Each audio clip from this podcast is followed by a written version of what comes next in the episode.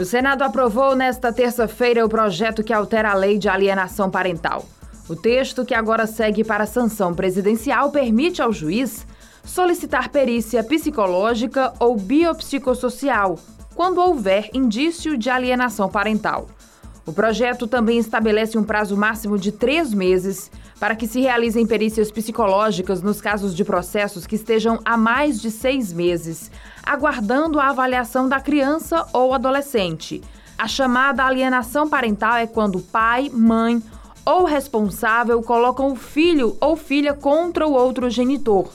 A maioria dos artigos propostos foi retirada pela Câmara dos Deputados.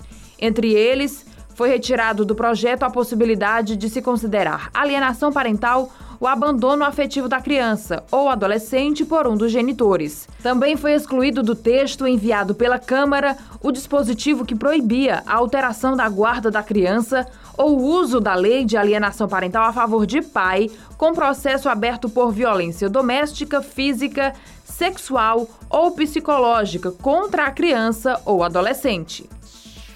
Os bancos de todo o país não vão abrir na Sexta-feira Santa, dia 15 de abril, nem no feriado de Tiradentes, no dia 21. A informação foi antecipada pela Febraban, Federação Nacional dos Bancos, para que a população possa se planejar e não ser pega de surpresa com o fechamento das agências.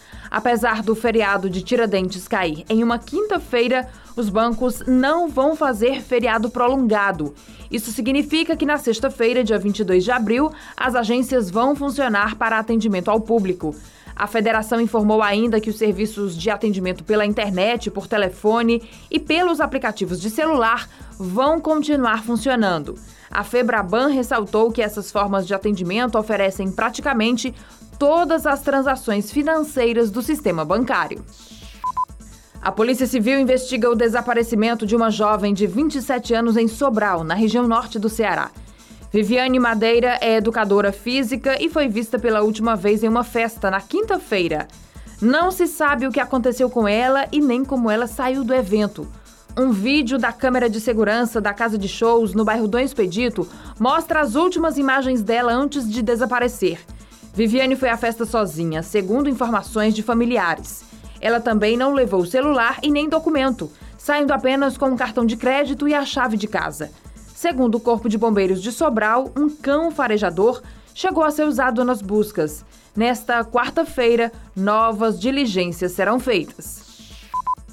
A Justiça Cearense interditou temporariamente a instituição de longa permanência para idosos, Espaço de Bem-Estar Socorro Oliveira, localizada em Fortaleza. A decisão é resultado da constatação de que o estabelecimento não possuía condições adequadas para abrigar pessoas idosas e com deficiência, além de irregularidades físicas e estruturais, e falta de profissionais especializados para atendimento gerontológico. A morte de uma idosa teria acontecido em razão da falta de cuidados, conforme as inspeções. Em abril de 2019, houve uma inspeção na instituição, quando foi observado que a instituição não tem condições estruturais para atender ao público idoso.